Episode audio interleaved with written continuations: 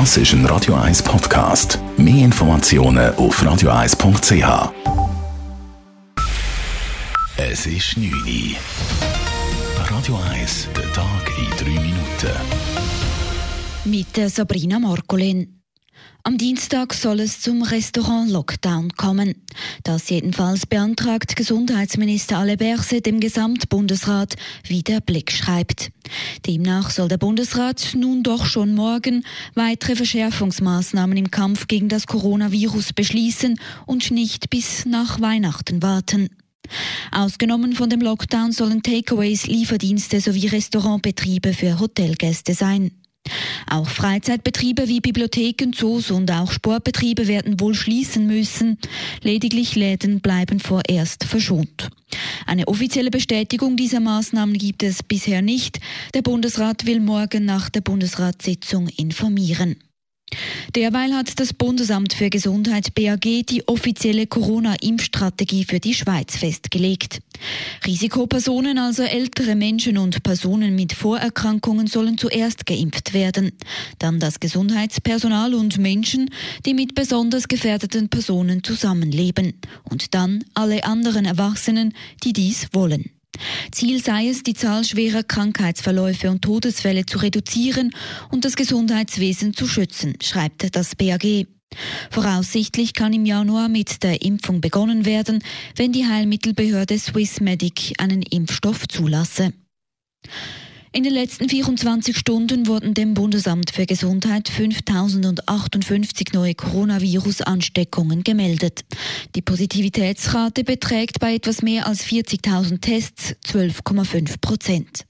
Weiter meldet das Bundesamt für Gesundheit 102 neue Todesopfer im Zusammenhang mit dem Coronavirus. Zudem zeigt eine Liste des BAG von Mitte Juli bis am 9. Dezember, dass der häufigste bekannte Corona-Ansteckungsort in der Schweiz der Familienkreis ist. Demnach geschieht jede dritte Ansteckung nach wie vor in der Familie. In etwa gleich vielen Fällen ist der Ansteckungsort unbekannt. An dritter und vierter Stelle werden als vermuteter Ansteckungsort andere Kontakte sowie der Arbeitsplatz angegeben. In den Restaurants steckt sich wiederum nur ein Bruchteil der Menschen an. Nach den Zahlen des BAG, die dem Nachrichtenportal Now vorliegen, sind es nur rund drei Prozent. Der Essenslieferdienst Uber Eats untersteht dem schweizerischen Postgesetz. Zu diesem Schluss kommt die Eidgenössische Postkommission, wie sie heute in einer Mitteilung schreibt. Damit müsse Uber Eats seine Tätigkeit beim Bund offiziell anmelden, seine Kuriere anstellen und ihnen auch Minimalstandards bei den Arbeitsbedingungen bieten.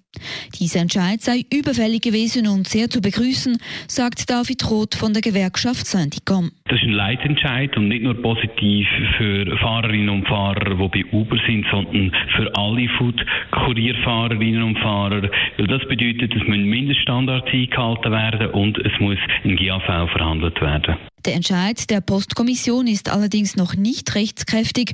Uber Eats kann ihn beim Bundesverwaltungsgericht noch anfechten. Radio 1 Wetter. Die Nacht ist es wechselnd bewölkt. Richtung Alpen gibt es aber auch klare Abschnitte.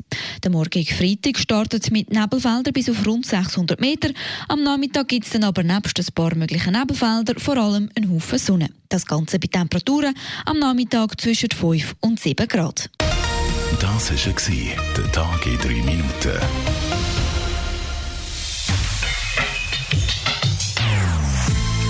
Non-Stop-Musik auf Radio 1. Die besten Songs von allen Zeiten. Non-Stop. Radio 1.